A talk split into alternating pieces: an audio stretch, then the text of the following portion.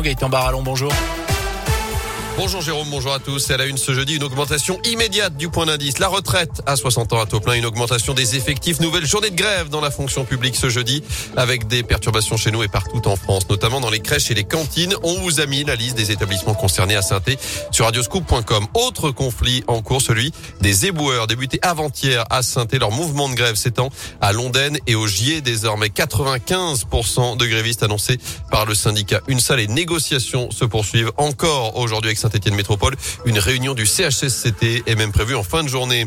Un cessez-le-feu à Mariupol, cinq semaines jour pour jour après le début de l'offensive russe en Ukraine. Moscou annonce une trêve pour évacuer les civils ce matin.